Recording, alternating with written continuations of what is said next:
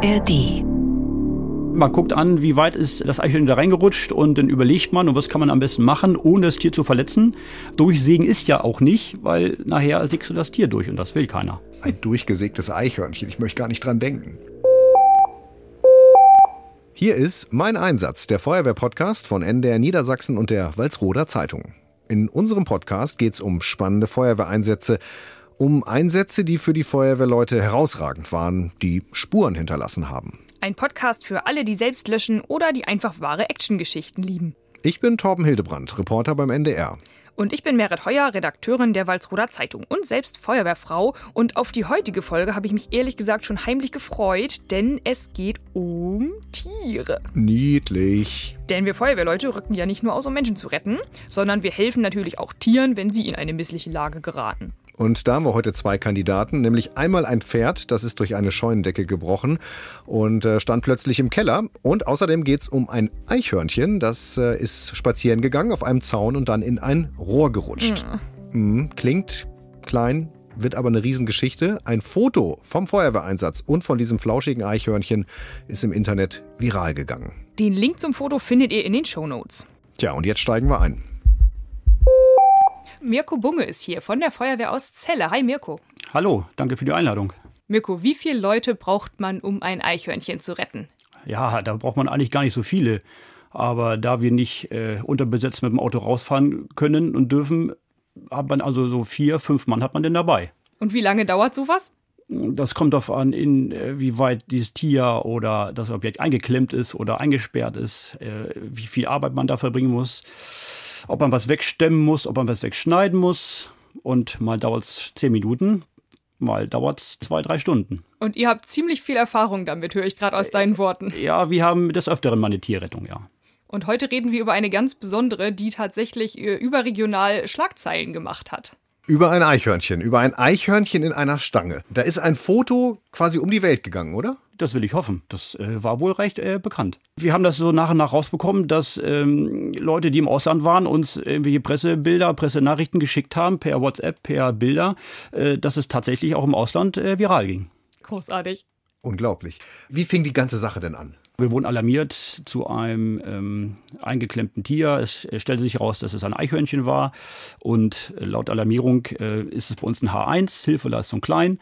Da fährt der BVD, der Brandmeister vom Dienst, und ein Hilfeleistungslöschfahrzeug fährt zur Einsatzstelle. Und dann wird erkundet und dann werden die ersten Maßnahmen getroffen. BVD, hier mache ich mal einen kurzen Break. BVD, eine schöne Feuerwehrabkürzung. Und äh, wenn wir über Feuerwehrabkürzungen reden, dann kommt auch immer unser Blaulichtlexikon ins Spiel, damit auch alle anderen mitreden können. BVD, was heißt das? Beim Brandmeister vom Dienst, kurz BVD, handelt es sich um eine Position, die abwechselnd von mehreren Personen besetzt wird. Ehrenamtliche Führungskräfte der Feuerwehr stehen dabei sieben Tage die Woche rund um die Uhr für Einsätze und Führungsaufgaben bereit, am Arbeitsplatz und in der Freizeit. Das können zum Beispiel Stadtbrandmeister, Ortsbrandmeister, Zugführer oder Stellvertreter sein. Sie sind meist die Ersten an der Einsatzstelle und können direkt mit der Koordination der Einsätze beginnen. Den BVD gibt es in der Regel in größeren Städten, die keine Berufsfeuerwehr haben. Und ihr habt dann vor Ort gesehen, es war nicht Hilfeleistung klein, sondern Hilfeleistung sehr, sehr klein. Hilfeleistung ganz klein und ganz niedlich. Oh, süß. Niedlich. Ich wusste, warum ich mich auf diese Folge heute gefreut habe. Ich mich auch. Ich habe das Foto gesehen damals und es ist einfach, oh. Naja, aber wir sind noch nicht beim Ausgang, sondern äh, wir gehen jetzt nochmal zu euch. Und äh, was habt ihr vor Ort gesehen oder in dem Fall nicht gesehen? Ja, man muss sich vorstellen, das war so ein äh, Startmappenzaun mit ähm, einem Rohr, wo das Eichhörnchen quasi ja reingefallen oder reingerutscht ist. Das kann ich im Nachgang nicht erklären. Und am Strich war das Eichhörnchen halt einige Zentimeter in dieser Stange drin Das und ist dort auch gefangen. Das ist eine Stange. Wie groß war die? Wie hoch? Ja, Muss die war so ungefähr 1,60 Meter, 1,80 Meter und äh, man konnte dann von oben reingucken und die Anwohner haben gesehen, dass das Eichhörnchen auf dem Zaun drauf langgelaufen ist und dann schwuppdiwupp da in die Stange gerutscht ist. Das wollte ich gerade fragen, wer hat denn alarmiert? Weil das Eichhörnchen hat ja nicht selber die 112 gewählt. Nein, das ist korrekt. Äh, das wurde beobachtet, der Vorfall. Ein Glück. Würde ich ja fast sagen, Berufsrisiko vom Eichhörnchen, dass es mal irgendwo reinfällt, oder? Definitiv, da klar. Aber wann rufe ich denn da gleich die Feuerwehr? Oder haben die denn, das fällt da rein und dann rufe ich die 112? Ja, nee, die Anwohner haben es erstmal versucht, mit eigenen Mitteln ähm, zu retten, ähm, sind da aber an ihre Grenzen gestoßen.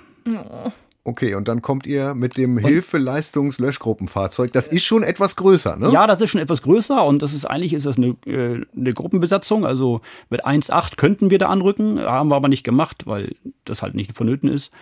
Und mit einem entsprechenden Spezialgerät. 1,8, das ist ein guter Fall für unser Blaulichtlexikon. Das können wir ganz kurz mal erklären. Wenn Feuerwehrleute die Abkürzung 1.8 verwenden, dann sprechen sie von einer Gruppe. So nennt man im Feuerwehrwesen eine taktische Einheit, die aus neun Leuten besteht. Und zwar nicht aus irgendwelchen. Jeder in einer Feuerwehrgruppe hat eine festgelegte Funktion. Da gibt es den Gruppenführer, einen Maschinisten, einen Melder sowie Angriffstrupp, Wassertrupp und Schlauchtrupp. Die bestehen jeweils aus zwei Personen. Ein Gruppenführer, acht Feuerwehrleute. 1.8. Kleinere Einheiten gibt es auch, die heißen dann entsprechend 1,5 oder 1,2. Alle Zahlen ohne Gewehr. Und damit zurück zu unserem tierischen Einsatz. Ihr seid nicht mit äh, neun Leuten angerückt, sondern mit wie vielen? Ähm, ich meine mit fünf. Ja, fünf Leute, schweres Fahrzeug. So, und dann steht man da vor dieser Stange und denkt, wer fängt an oder äh, wie gehen wir da jetzt bei? Ja, man macht sich immer einen Schlachtplan. Ne? Man guckt an, wie weit ist äh, das Eichhörnchen da reingerutscht und dann überlegt man, und was kann man am besten machen, ohne das Tier zu verletzen. Was haben wir für Möglichkeiten auf dem Fahrzeug? Und dann wird eine Art Schlachtplan entwickelt. Was Einfach durchsägen ist ja auch nicht, weil nachher sägst du das Tier durch und das will keiner. Ein durchgesägtes Eichhörnchen, ich möchte gar nicht dran denken. Klingt wie so ein schlechter Zaubertrick. Was hat man denn für Ausrüstung auf einem Fahrzeug für solche Fälle?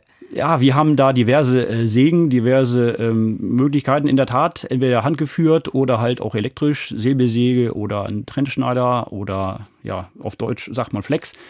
Aber ein Trennschneidmittel haben wir da auf dem Fahrzeug und da kann man dann schon Metall mitschneiden und entsprechend sich da ja, Vortrieb verschaffen in dieser Stange.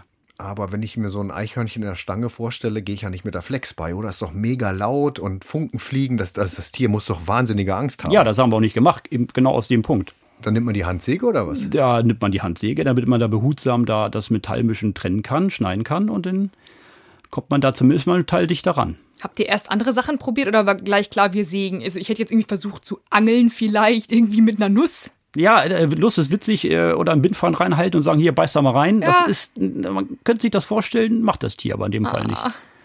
Das Tier sitzt da immer noch drin, ne? Man kann da von oben reingucken und ja, dann ist so klein und verschüchtert und guckt ängstlich hoch mit diesen kleinen Augen, oder? Genau so sieht das aus. Oh, oh Gott. Gott. Das heißt, ihr habt euch relativ schnell entschieden, ihr fangt mit der Handsäge an. Ja, wir haben uns da Platz verschafft, wir haben das ein bisschen freigesägt und haben dann letztendlich ja so eine Art ähm, Hanf, so ein Bindfahren darunter gelassen. Das hat sich dann irgendwie mit dem Tier vertüdelt und dann konnte man das so ein bisschen rausziehen. Ich stelle mir die ganze Zeit vor, wie teuer oder auch langwierig das manchmal ist, bis man irgendwelche Fehler irgendwo aufstellt, jetzt als Kommune. Äh, muss man da um Erlaubnis fragen, bevor man sowas umnietet? Ähm, ja, man sollte vorher mal fragen, wenn man einen hat. Und dieser Zaun gehörte halt einem Bewohner und die haben auf jeden Fall gesagt, sie können hier kaputt sägen, was sie möchten. Hauptsache, das Tier wird da wieder befreit. Tierwohl vor Material. Material ich bin ja auch so, ne, wenn ich Tiere irgendwie leiden sehe, äh, jetzt ganz persönlich, ne, zwei Katzen, die habe ich auch schon mal vom Baum geholt. Äh, eine, eine, ja, eine zumindest. Äh, bevor ich die Feuerwehr anrufe, dachte ich, probiere ich es lieber selber. Und? Ja, hat geklappt. Ich bin da mit der Leiter hoch. Äh, müssen wir gleich mal drüber reden. Bin mit der Leiter hoch und äh, habe diese Katze da runtergeholt. In zehn Minuten war alles, äh, war alles geritzt. Aber ich glaube, es machen nicht alle so, ne? Äh, nee, in der Tat. Ähm, die älteren Kameraden von uns, die sagen immer, sie haben noch nie eine tote Katze auf dem Baum gesehen. Äh, aber unterm Strich kommt eine Katzenrettung vor, auch in der Stadt Celle. Und äh, entweder mittels Steckleiter oder äh, Schiebleiter oder mit der Drehleiter. Mal ist eine Katze ein paar Stunden auf dem Baum und mal mehrere Tage. Und ja, da muss man irgendwann zur Hilfe kommen und den Besitzer über die Kosten informieren und dann kann man die Tierrettung da einleiten. Laut Brandschutzgesetz wird das nicht übernommen. Ähm, es gibt Versicherungen, die man abschließen kann, dass die Versicherung dafür einspringt. Ansonsten muss man den Besitzer erstmal aufklären, dass da Kosten auf ihn zukommen. Und dann kriegt er seitens der Stadt eine Rechnung für die Rettung der Katze, des Hundes, was kostet denn in der Stadt Celle zum Beispiel die Rettung einer Katze vom Baum? Ah, ja, das ist eine gute Frage. Ähm, abgerechnet wird letztendlich eine Drehleiter und das Personal auf der Drehleiter zum Beispiel. Und ähm, dann geht das so nach angefangener halbe Stunde und ich würde mal so behaupten, dass es so 250 bis äh, 350 Euro kann das Druck so kosten. Das heißt, eigentlich sollte ich mir zweimal überlegen, bevor ich die Feuerwehr anrufe, um eine Katze vom Baum zu holen? Definitiv. Ich würde immer erstmal versuchen, mit eigenen Mitteln die Katze zu locken, ähm, vielleicht zu rufen und vielleicht auch mal ein, zwei Stündchen oben sitzen zu lassen, ähm, vielleicht mal eine Schale mit Futter hinstellen, äh, das Lieblingsspielzeug durch die Gegend werfen. Das hat oftmals schon geholfen. Und wenn alle Stricke reißen, ist der letzte der Rettungsversuch über die Feuerwehr einzuleiten. Ich gucke mal ganz kurz auf mein Handy. Ich habe nämlich eine Nachricht bekommen von einem Feuerwehrkameraden aus der Feuerwehr, wo ich früher in der Jugendfeuerwehr war. Lang, lang ist her. Und der schreibt, Augenblick, wir hatten auch mal eine Katzenrettung. Wir sind mit circa 20 Leuten zum Einsatz und einer konnte nur arbeiten. Hat, schätze ich, circa 15 Minuten gedauert. Dann war die Katze frei und ist nicht weggelaufen. Die Katze hatte sich unter dem Fahrersitz von hinten in einem Auto eingeklemmt, konnte ohne Werkzeug befreit werden. Das heißt, jede Feuerwehr kennt diese Tierrettung, oder? Ja, das ist äh, tatsächlich Alltag. Äh, das kommt halt mal mehr, mal weniger vor, keine Frage. Und dann ist es ähm, dem Einsatzleiter ja, ja, nahezulegen, letztendlich so wenig Personal wie möglich einzusetzen für diesen Einsatz. 20 Leute sind vielleicht ein bisschen viel dafür. Das geht auch ein bisschen arg ins Geld.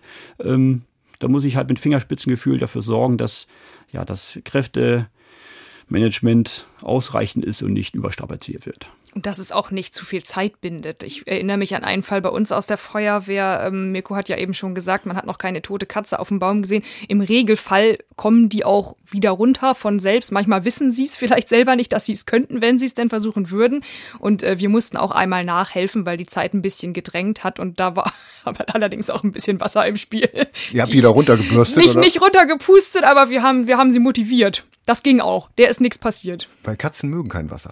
Genau. Kleine, vorsichtige Tropfen mit dem Strahlrohr oder wie habt ihr das? Ja, die Besitzerin fand das, glaube ich, damals nicht so gut. Das hat aber niemandem geschadet. Also weiß gar nicht, ob man das hier so sagen darf, aber das war eine Tierrettung auch, die wir mal hatten. Katze. Tier lebt noch. Katze Tier lebt, Katze ist happy, Katze war vom Baum runter, war auch nicht besonders hoch, ehrlich gesagt. Das ging ohne Drehleiter. Und Man darf dabei auch nicht vergessen, dass Katzen immer wieder auf den Pfoten landen, egal aus welcher Höhe sie abspringen. Ich habe auch noch einen. Katzen haben sieben Leben. Oh. Die dürfen nämlich siebenmal auf den Baum. Aber zurück zum Eichhörnchen. Das steckt da in diesem Pfahl und ihr habt dieses Hanf da reingehalten und dann hat sich das da festge. Ja, und dann hat so ein Eichhörnchen hat unheimlich spitze Krallen und, und hat sich dann irgendwie in diesem ähm, Haarknäuel quasi ver, verheddert oder sich festgehalten, wie auch immer. Und dann konnte man es so nach und nach ein bisschen rausziehen und rucki zucki war das Tier frei und dann war es auch ganz schnell weg. Hat's nicht Danke gesagt? Nee, das hält dich an, nickt sich nicht, verneigt sich nicht, salutiert nicht, rennt einfach weg. Und wer hat Danke gesagt? Die Anwohner wahrscheinlich zu Tränen gerührt? Definitiv. Die Anwohner waren zu Tränen gerührt, die waren glücklich, die waren happy, die Kinder waren zufrieden und somit waren wir alle zufrieden. Den Anwohnern hat das Eichhörnchen ja aber nicht gehört. Wer zahlt denn das? Ja, das zahlt im Grunde der deutsche Bürger von seinen Steuergeldern. Dann wird das damit bezahlt, weil es halt keinen Halter gibt. Es gibt keinen, dem das Tier gehört. Ich zahle gern für Eichhörnchen. Ist für einen guten Zweck sozusagen. Auf jeden Fall. Man stellt sich das ja sehr einfach vor. Pfahl angesägt, dann äh, dieses Zeug da rein, Eichhörnchen krallt sich fest, kommt raus. Nun ist es draußen. Hat das zehn Minuten gedauert oder wie lange hat das gedauert? Ah, nee, das täuscht. Das, die Erklärung geht relativ zügig. Ähm, die Einsatzstelle an sich hat aber bestimmt, ich sag mal, eine Dreiviertelstunde gedauert. Wie priorisiert man da? Weil in dieser Zeit könnte ja auch irgendwie ein Haus brennen oder ein schwerer Verkehrsunfall sein und die Feuerwehr beschäftigt sich eine Dreiviertelstunde mit dem Eichhörnchen. Ja, da hast du vollkommen recht. Ähm, man muss das abschätzen, auch als Ansatzleiter muss man sagen, jetzt lassen wir Tier Tier sein und kommen nachher nochmal wieder. In der Stadtzelle ist es so, dass wir ausreichend Kräfte und Feuerwehrautos zur Verfügung haben, um auch da mal eine zweite, dritte Einsatzstelle äh, nebenbei abarbeiten zu können. Das wäre bei uns in Zelle kein Problem. Jetzt lassen wir Tier Tier sein. Ab wann greift denn überhaupt, dass man sagt, wir machen das. Also wenn jetzt, klingt jetzt blöd, aber wenn jetzt eine Maus reingefallen wäre oder eine Kröte oder I don't know, ab wann sagt man, wir rechtfertigen das? Das ist jetzt ethisch äh, natürlich schwierig zu beantworten. Genau, wenn du mal einen Bewohner hat oder einen Nachbar hat, der die Kosten übernehmen würde, ist es immer schwierig zu sagen, wir machen das nicht. Aber irgendwo sind uns auch Grenzen gesetzt. Wenn wir da mehrere Stunden, Tage an einer Wühlmaus buddeln würden, dann wäre das nicht vertretbar. Das äh, können wir nicht machen, das geht nicht. Kannst du dich an Einsätze erinnern, muss vielleicht nicht selber dabei gewesen sein, aber wo ihr dann gesagt habt, nee, machen wir nicht, lohnt sich nicht, wäre überverhältnismäßig? Ähm, bisher nicht. Wir haben alle Tierrettungseinsätze, die wir, zu denen wir alarmiert worden sind, seitdem ich aktiv bin, konnten wir alle erfolgreich abschließen. Was war denn bei euch der größte, aufwendigste Einsatz, den ihr mit Tiereinsätzen bislang hattet bei der Feuerwehrzelle? Ja, das kann ich relativ einfach beantworten. Wir hatten in der Tat vor einiger Zeit einen relativ großen, fetten Tierrettungseinsatz. Ähm, einer der größten in meiner Geschichte auf jeden Fall. Ähm, jeder kennt das mit einem Pferd auf dem Flur, das ist allseits bekannt, aber wir hatten ein Pferd im Keller. Im Keller einer alten Scheune ist das Pferd leider durch die Decke gebrochen und stand dann auf einmal im Keller, leicht verletzt. Verdammte Axt. Und hat das dann irgendwie noch rausgeguckt? Was war denn das für ein Keller? Oder war das wirklich einfach im Untergeschoss gelandet? Nein, das war in der Tat richtig ein Untergeschoss, ein Kellergeschoss. Das Pferd konnte nicht äh, aus einer Kraft rauskommen, weil es einfach nur ein 1,60 Meter großes Loch, 1,60 Meter auf 90 ungefähr, äh, im Fußboden auf einmal war. Und das Pferd ist in dieses Kellerloch gefallen. Ein Kellerloch war so 4 auf 5 Meter, bestimmt 2,30 Meter tief. Und da stand es halt mal drin, das Pferd. Ach, das heißt, man konnte von oben noch irgendwie reingucken und sieht da dieses Pferd? Man konnte von oben reingucken, man konnte das Pferd da stehen sehen. Es äh, konnte auch nicht wirklich weglaufen, weil da noch andere Grümpelteile und Stroh und so lag. Aber es stand halt im Keller. Oh, waren da noch andere Tiere? Nein, das war das einzige Pferd in dieser Scheune. Und Gott sei Dank waren da keine anderen Tiere mit bei. Und der Besitzer hat dann alarmiert oder wer hat es mitgekriegt? Äh, richtig, genau. Der Besitzer hat das Rumpeln hören, hat das Pferd quieken hören oder Viren hören und hat dementsprechend äh, geguckt, was da los ist und hat dann die Feuerwehr verständigt. Dann hat unsere Leitstelle das Ganze aufgenommen und hat ein H2 von gemacht.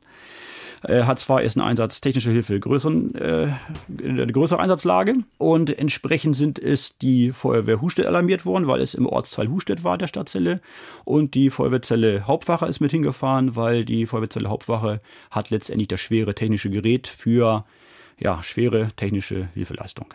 Und dann seid ihr angekommen und habt euch das Ganze erstmal angeschaut. Pferd ist in der Grube. Was tun? Was tun, genau. Ich äh, hatte zu der Zeit hatte ich BVD und der Ortsvermeister aus Hustedt und äh, meine Wenigkeit. Wir haben uns in diese Lage erstmal angeguckt und waren kurzzeitig damit überfordert. Und äh, dann äh, hatten wir zusammen eine ganz gute Idee. Und ich habe vorgeschlagen, wir bestellen uns die Kollegen von der Berufsfeuerwehr Hannover mit dem Feuerwehrkran. Die Anbindung ist relativ gut und äh, da ich beruflich in Hannover arbeite bei der Berufsfeuerwehr, ähm, kenne ich mich mit der Materie halt dementsprechend auch aus und habe gesagt, wir brauchen den KW 60, das ist ein äh, Feuerwehrkran und wir brauchen ein dementsprechendes äh, Zubehörgerät, was auf dem Abrollbehälter mit drauf ist, was immer zusammen zur Einsatzstelle fährt. Das haben wir uns alarmieren lassen.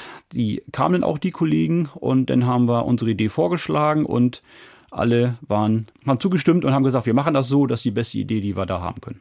KW 60, Kranwagen 60, das ist ein Riesending. Ne? Wir reden jetzt hier nicht über so einen kleinen äh, Spielzeugkran, das kann man schon sehen lassen. Ja, Ding, ne? kann man bei der Feuerwehr schon mitarbeiten, da kann man schon was mitmachen. Ähm, wiegt äh, roundabout 55, äh, 56 Tonnen, also den muss ich erstmal zu einer Stelle hinkommen lassen. Das äh, dauert seinen Moment und ich brauche dementsprechend auch äh, befestigte Wege und ja, auch Platz. Was hattet ihr auf dem Abrollbehälter dann dabei? Ich kenne das so ein bisschen so, das sieht immer ein bisschen aus wie äh, im Baumarkt, so ein Regal. Da gibt es dann irgendwie Holzplatten, Sägen, alles Mögliche, um Wege auszubauen, um Sachen zu verarbeiten. Was hattet ihr da dabei? Ja, auf dem AB Kran sind zum Beispiel Tierrettungsgeschirre. Das sind große Holzbalken, große, also richtig große Holzbalken, die man über dieses Loch drüber weglegen könnte, um halt wieder einen zweiten Boden zu schaffen dass wenn wir das Tier rausgehoben haben, das Tier hinterher wieder raufstellen können. Und so kam es letztendlich auch. Ähm, auf dem AB-Kran sind halt auch ganz viele andere Werkzeuge noch für Verkehrsunfälle, die wir hier nicht gebraucht haben. Aber mir ging es um das Tierrettungsgeschirr, um diese großen Holzbalken und um den Feuerwehrkran. Weiß man eigentlich als Feuerwehrmann, als Feuerwehrfrau immer, was man so braucht? Also ich meine, gut, dass ihr das ja da jetzt alles hattet. Äh, Merit, ich guck dich mal an, ne? Auch kleine Ortsfeuerwehr, da bist du ja Mitglied, irgendwie auf dem Dorf. Ähm, da habt ihr nicht so einen Abrollbehälter mit dem ganzen nee. Krempel. Also es kann ja alles passieren. Und hat man denn für jede Situation eigentlich das passende Werkzeug? Man hat viel, also haben ist besser als brauchen, aber natürlich hat man nicht alles immer in ausreichender Menge. Also du hast nur so und so viel B und C und D Schläuche auf dem Wagen, du hast nur so und so viele Lampen, wenn du eine größere Unfallstelle absichern willst, dann kommst du halt mit einem Fahrzeug nicht weit und dann muss man eben rechtzeitig wissen, wann man lieber um Hilfe fragt. Das heißt, man fragt die Nachbarwehr? Ja, im Zweifel kommen die schon mit oder sind mit alarmiert worden, aber ansonsten sind da die Wege auch sehr kurz. Ja, man fragt die Nachbarwehr, man kann die Nachbarwehr ähm, alarmieren lassen. Man kann aber auch zur Leitstelle sagen und äh, ich brauche und dann schicken die. Also äh, man ist da gut vernetzt, man ist gut informiert. Als Führungskraft, als Ortsmeister weiß man schon, was die Nachbarn haben. Das sollte so sein. Und entsprechend kann ich mir dann punktuell die Fahrzeuge kommen lassen oder das Equipment kommen lassen, um diese Einsatzlage abarbeiten zu können. Wir haben ja vorhin über das Eichhörnchen gesprochen und da waren wir immer so ein bisschen niedlich und ne, sieht süß aus. Nun ist ein Pferd ja um einiges größer. Es ist ja nicht nur niedlich. Ne? Ähm, was geht da in einer Einsatzkraft vor, wenn ich weiß, ich muss da gleich ein riesengroßes, tonnenschweres Pferd an so einen Kran binden und da aus diesem Loch holen, weil dieses Pferd steht unter Stress, das ist äh, vielleicht verletzt, es ist verletzt, hast du gesagt.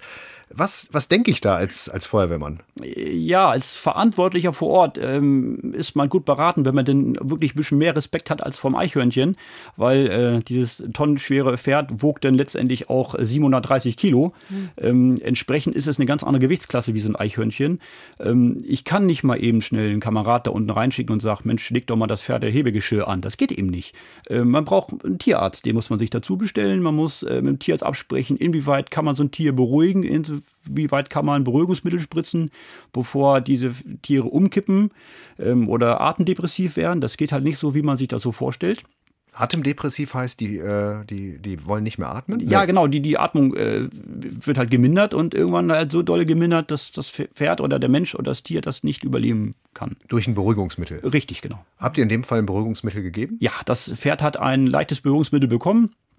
Äh, für uns wäre es relativ stark gewesen, aber es ist halt Pferd, da ist das äh, etwas abgeschwächter, die Wirkung.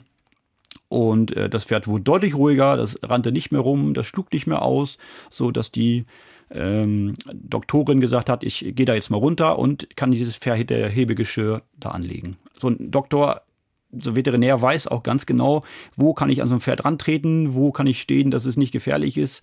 Ähm, das sind die Erfahrungswerte einfach deutlich anders wie bei so einem normalen Feuerwehrmann aus der Stadt. Ich persönlich weiß ja immer mit der flachen Hand füttern und nicht hinters Pferd gehen. Aber da gehört ein bisschen mehr zu. Äh, genauso sieht es aus. Nicht hinters Pferd. Ein bisschen Mut muss man da auch haben. Und wie ist die Ärztin dann da runtergekommen? Gab es da einen Zugang zum Keller oder habt ihr die herabschweben lassen wie aus so, so einem Helikopter mit der Spritze im Anschlag? Nein, das ist viel, viel einfacher. Äh, mittels Steckleiter. Ach was. Ja, es gab ja keinen anderen Ausweg aus diesem Keller. Die ist da runtergeklettert. Ja, die ist in einer Leiter da runtergegangen, genau. Und zu dem Pferd hat das Pferd halt, wie gesagt, beruhigt, hat da ein bisschen was ähm, gespritzt und dann haben wir das Pferdehebegeschirr irgendwann darunter gegeben und sie konnte nach Anleitung dieses Pferdehebegeschirr an dieses Pferd rumspannen, sodass das Pferd sich auch erstmal daran gewöhnen konnte. Alles in allem wurde das Pferd dann nach und nach, und wir reden hier von einer Einsatzzeit von, die waren bestimmt schon eineinhalb Stunden, zwei Stunden dabei, äh, wurde das Pferd nach und nach ruhiger und hat sich an das Geschirr gewöhnt und wir konnten weitermachen. Pferdehebegeschirr, das hört sich so an, als wenn ihr bei der Feuerwehr wirklich ein Pferdehebegeschirr im Wagen habt, was nur für Pferde immer da ist. Es ist eigentlich ein Tierhebegeschirr. Du kannst damit Tiere heben, du kannst damit auch ein, eine Kuh heben, einen Bullen, äh, also größere Tiere halt einfach. Wie seid ihr überhaupt mit dem Kran in die Scheune gekommen? Das ist eine gute Frage. Ähm, auch da haben wir uns mehrere Taktiken überlegt und letztendlich habe ich mich entschieden, das Dach aufmachen zu lassen. Wir haben ungefähr anderthalb Quadratmeter die Dachfläche aufmachen lassen. Ach was. Ähm, das hat aber noch nicht ausgereicht, weil den kommt ja mal noch der Dachboden. Das heißt, wir mussten dann auch noch wieder ein Loch machen in der, im Dachboden. So dass wir jetzt uns zwei Löcher in die Zwischendecken machen mussten, Ach, um Scheiße. irgendwann die Hakenflasche vom Feuerwehrkran bis auf ja, das Einsatzgeschehen runterlassen zu können um das Pferd auf jeden Fall schon mal anschlagen zu können. Wer zahlt denn sowas alles? Das ist immer, da muss ja der Dachdecker noch mal kommen. Ja. Ja, das ist, äh, die Gesamtkostenrechnung war relativ hoch. Den genauen Preis kann ich nicht genau sagen. Ähm, aber das zahlt letztendlich alles der Besitzer des Pferdes. Und wahrscheinlich zahlt er das sehr gerne, ne? Es geht um sein Tier. Wahrscheinlich. Aber der Handwerker wurde dann, also habt ihr einen Handwerker irgendwie auf Tasche, der dann gesagt hat, ja klar, ich komme mal eben und mache euch das Dach auf und den Dachboden auch? Nee, das haben wir alles selber gemacht. Wir haben ja äh, Drehleitern in, in der Stadtzelle, wir haben den Kran aus Hannover gehabt. Also wir hatten genug Möglichkeiten, aufs Dach zu kommen. Wir hatten vor Ort aber auch ähm, leibhaftige Dachdecker die dann mal eben aufs Dach gestiegen sind und haben dann mal eben ein paar Dachziegel runtergenommen, haben die Dachlatten weggesägt, die wussten natürlich ganz genau, wo ich sehen kann und wo nicht. Und wir haben auch Zimmermänner mit in der Feuerwehr. Dementsprechend wussten wir auch ganz genau, wo kann wir immer in der Zwischendecke da die Bretter rausnehmen oder die Balken rausnehmen, um entsprechend da uns Luft zu machen. Dass wir mit der Kranflasche komplett von außen durchs Dach, durch die Zwischendecke bis zum Pferd die Flasche runterlassen konnten. Kranflasche? Das ist mhm. das Ding, wo der Haken dran ist? Oder? Genau sieht's aus. Haken-Kranflasche, genau. Das ist einfach so cool, dass man halt in der Freiwilligen Feuerwehr eben Leute hat, die normale Jobs haben und die dann einfach auch mal Dachdecker oder Handwerker oder Zimmerleute sind. Weil wenn du da als Laie irgendwie dann auf einmal eine tragende Säule durchsägst, weil du sagst, ja, okay, die muss jetzt weg, dann äh, sagt der Landwirt auch schönen Dank. Ja, die brauchen wir auch. Also Fachkräfte sind auch bei der Freiwilligen Feuerwehr immer gern genommen. Merit, wen habt ihr noch in der Feuerwehr? Was habt ihr da für Berufe? Alle? Also wir haben auch einen Berufsfeuerwehrmann tatsächlich mit drin. Wir haben aber auch Landmaschinenmechaniker, wir haben Polizisten, wir haben Maurer. Da ist für jeden, für jeden Fall irgendwie ein Profi schon dabei. Wir haben Journalisten. Auch nicht schlecht. ja, die sind nicht zu gebrauchen dann. Die fragen immer nur, ne? Genau, Nerven, fragen wir nur. Nerven an der Einsatzstelle und Ja, fragen. ja, ich stelle auch die meisten Fragen äh, beim Übungsdienst immer nochmal dreimal, ja. ja. Da kann ich toppen. Wir haben Piloten, Oh, wir haben Chefsteward, also können wir ja toppen in der Zelle. Also wir haben da das ganze Potpourri an der Jobauswahl können wir, können wir bieten. Wahnsinn. Wann kann der Pilot löschen? Er hat nie Zeit. Wenn er mal nicht nach Mauritius geflogen ist oder wenn er mal nicht, äh, ähm, ja, wenn man nicht am Fliegen ist, aber eigentlich muss ich sagen, der ist eigentlich bei der Bundeswehrpilot und wenn er da nicht im Einsatz ist, ähm, dann ist er zu Hause und kann dementsprechend bei uns Einsätze mitfahren. Okay, Kran kommt äh, durch das Dach, alles ist aufgemacht, äh, die Tierärztin ist da, das Pferd hängt am Tierhebegeschirr. Wie Ja, das Tier stand quasi noch im Keller und wir haben das Tier im Hebegeschirr haben wir an die Kranflasche gehangen und haben in Rücksprache mit dem Maschinisten vom Kran gesagt, jetzt hebt mal langsam an, dass sich das so ein bisschen fester um das Tier rumdrückt um zu gucken, wie reagiert das Tier überhaupt. Und ähm, das Tier hat das ganz gut mitgemacht und wir haben im Grunde das, den Befehl gegeben zum Heben und der Kranmaschinist hat die Flasche angehoben und damit auch das Tier.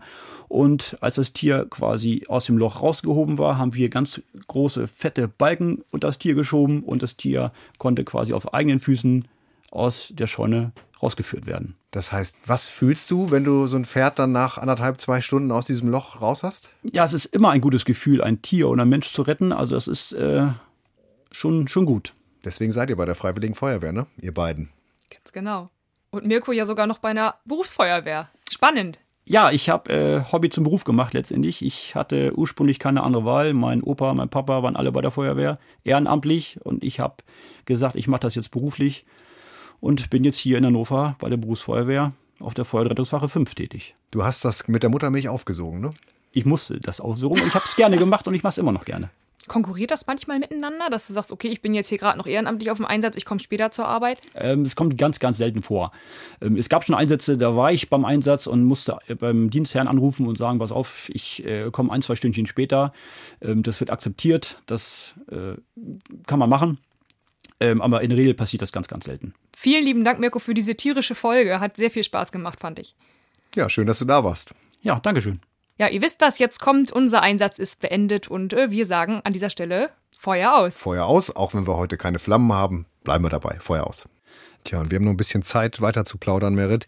Tiere, total niedlich, alle freuen sich. Ich habe gerade neulich wieder eine Geschichte gesehen, ein Hund aus einem Erdloch gerettet Oh. nach Stunden, irgendwie Besitzerin zu Tränen gerührt, Feuerwehrleute zu Tränen gerührt. Aber es gibt ja auch andere Einsätze bei euch Feuerwehrleuten. Da ist es ja nicht so happy alles, ne? Dann sind Gaffer da oder ihr werdet bepöbelt. Nicht immer freut man sich, wenn die Feuerwehr kommt. Nee, tatsächlich nicht. Also manchmal wird es wirklich hässlich. Und ich habe ähm, aus diesem Jahr mal eine Befragung der Feuerwehrunfallkasse gefunden. Die hat rund 1300 Ehrenamtliche der Freiwilligen Feuerwehren mal gefragt, wie denn ihre Erfahrungen mit Gewalt im Einsatz sind.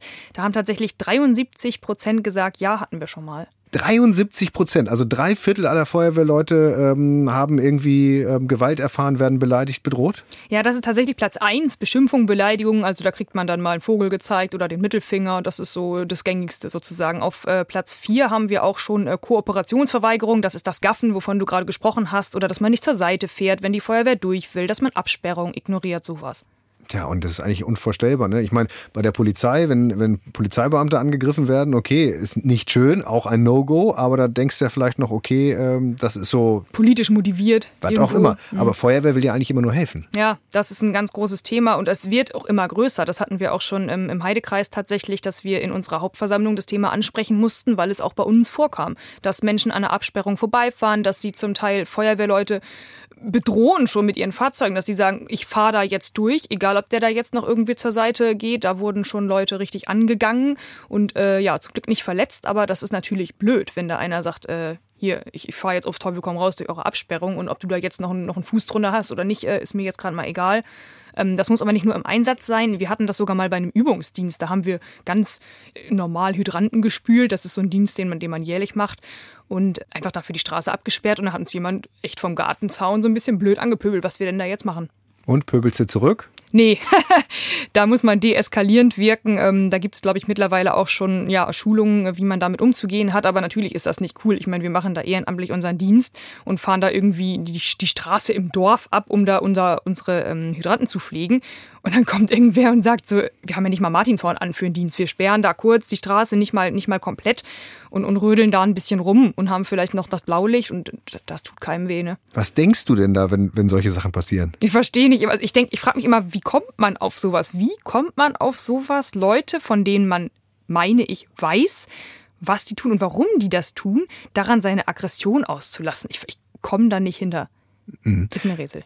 Ich habe mal gehört, dass äh, tatsächlich äh, das auch vielleicht mit der Uniform zu tun haben könnte, die Feuerwehrleute tragen. Ach was. Ja, äh, wenn die, wenn die Täter tatsächlich aus dem Ausland kommen und äh, neu in Deutschland sind. Auch das gibt es ja. Mhm. In anderen Ländern ist alles das, was Uniform trägt, staatlich. Und staatlich ist vielleicht böse. Ähm, das kann damit reinspielen, nicht wissenschaftlich belegt, mhm. aber habe ich mal gehört, dass ja in vielen Ländern auch die Feuerwehr halt nicht dein Freund und Helfer im Ehrenamt ist. Ne? Das ist auch ein interessanter Ansatz. Manchmal ist es ja auch gar nicht gar nicht richtig Gewalt oder Beschimpfung. Manchmal sind es auch einfach echt Sachen, wo man so denkt, okay, vielleicht findet derjenige das lustig oder irgendwie ein Streich oder so, aber ähm, auch das hat Auswirkungen. Wir hatten, äh, ich glaube, das war auch irgendwo in Norddeutschland bei uns in der Region, da haben äh, Feuerwehrleute einen längeren Einsatz gehabt, ähm, der auch über Stunden ging und dann freut man sich halt immer, wenn Leute aus dem Ort oder irgendwie der Logistik zu Catering macht. Also dass man da ein Brötchen, Brötchen schmiert. Ja, ja, genau. Dann ist da so ein Tisch und dann hast du irgendwie ein paar, paar belegte Hälften und Leute fanden das wohl lustig und haben die aufgegessen, also geklaut. Haben den, den Im Helferin, Einsatz. Ja, haben den Helferinnen und Helfern die Brötchen geklaut und dann bist du irgendwie da völlig fertig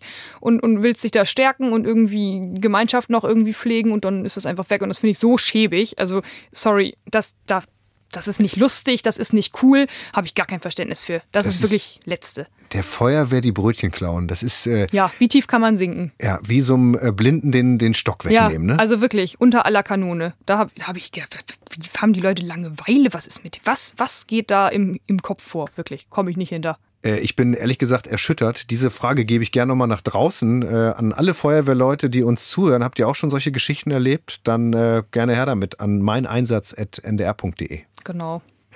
Da können sich übrigens auch die melden, die die Brötchen geklaut haben. Äh, vielleicht zeigen sie ja doch noch Reue. Ja, schämt euch, ist nicht lustig.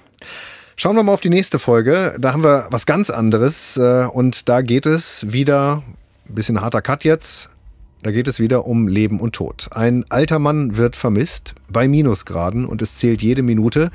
Das Leben dieses Mannes aus dem Pflegeheim hängt am seidenen Faden. Wir blicken auf diesen Einsatz, den die Feuerwehrleute nie vergessen werden. Lars von der Feuerwehr Lauenburg in Schleswig-Holstein ist bei uns. Bei Mein Einsatz, der NDR Feuerwehr Podcast. Alle zwei Wochen in der ARD Audiothek.